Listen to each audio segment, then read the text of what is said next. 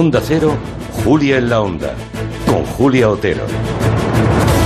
Los neoyorquinos, acostumbrados a grandes nevadas, disponen de unas pocas horas para limpiar con sus propios medios los accesos a su casa, o a la portería, las aceras, los laterales del edificio, incluso abrir pequeños caminos hacia los pasos cebra cercanos, si es que los hay.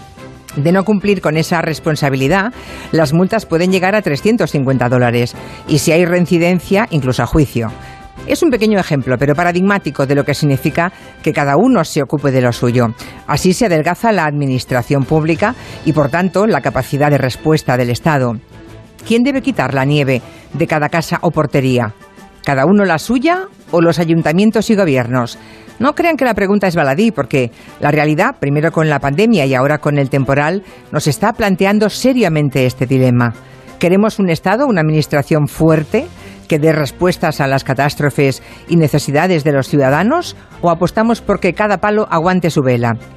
La pareja Reagan-Thatcher inició una revolución liberal, la de las privatizaciones y de regulaciones, donde mandaba, mandaba solo el mercado. Remataron después la faena, también con mucho empeño, líderes socialdemócratas como Tony Blair y Gerard Rueder, Inglaterra y Alemania. Y así, como en la cocina moderna, se fue deconstruyendo el welfare state, el muy civilizado estado del bienestar europeo que trajo los años más prósperos y de menos desigualdad en un continente arrasado entonces por la Segunda Guerra Mundial. Tanto la pandemia de COVID como esta catástrofe del temporal obligan a reflexionar.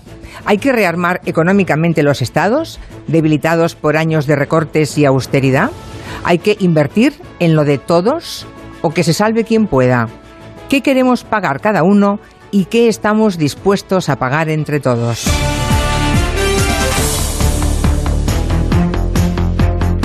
Nos parece un debate de calado, necesario, que trasladaremos a nuestros gabineteros y por supuesto a ustedes. ¿Queremos un Estado débil, ese que no apaga los fuegos gigantescos en Estados Unidos, ni se ocupa de las carreteras ni los servicios públicos en general?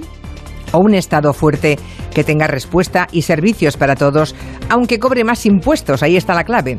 La naturaleza, la nieve y el virus han puesto el modelo ultraliberal contra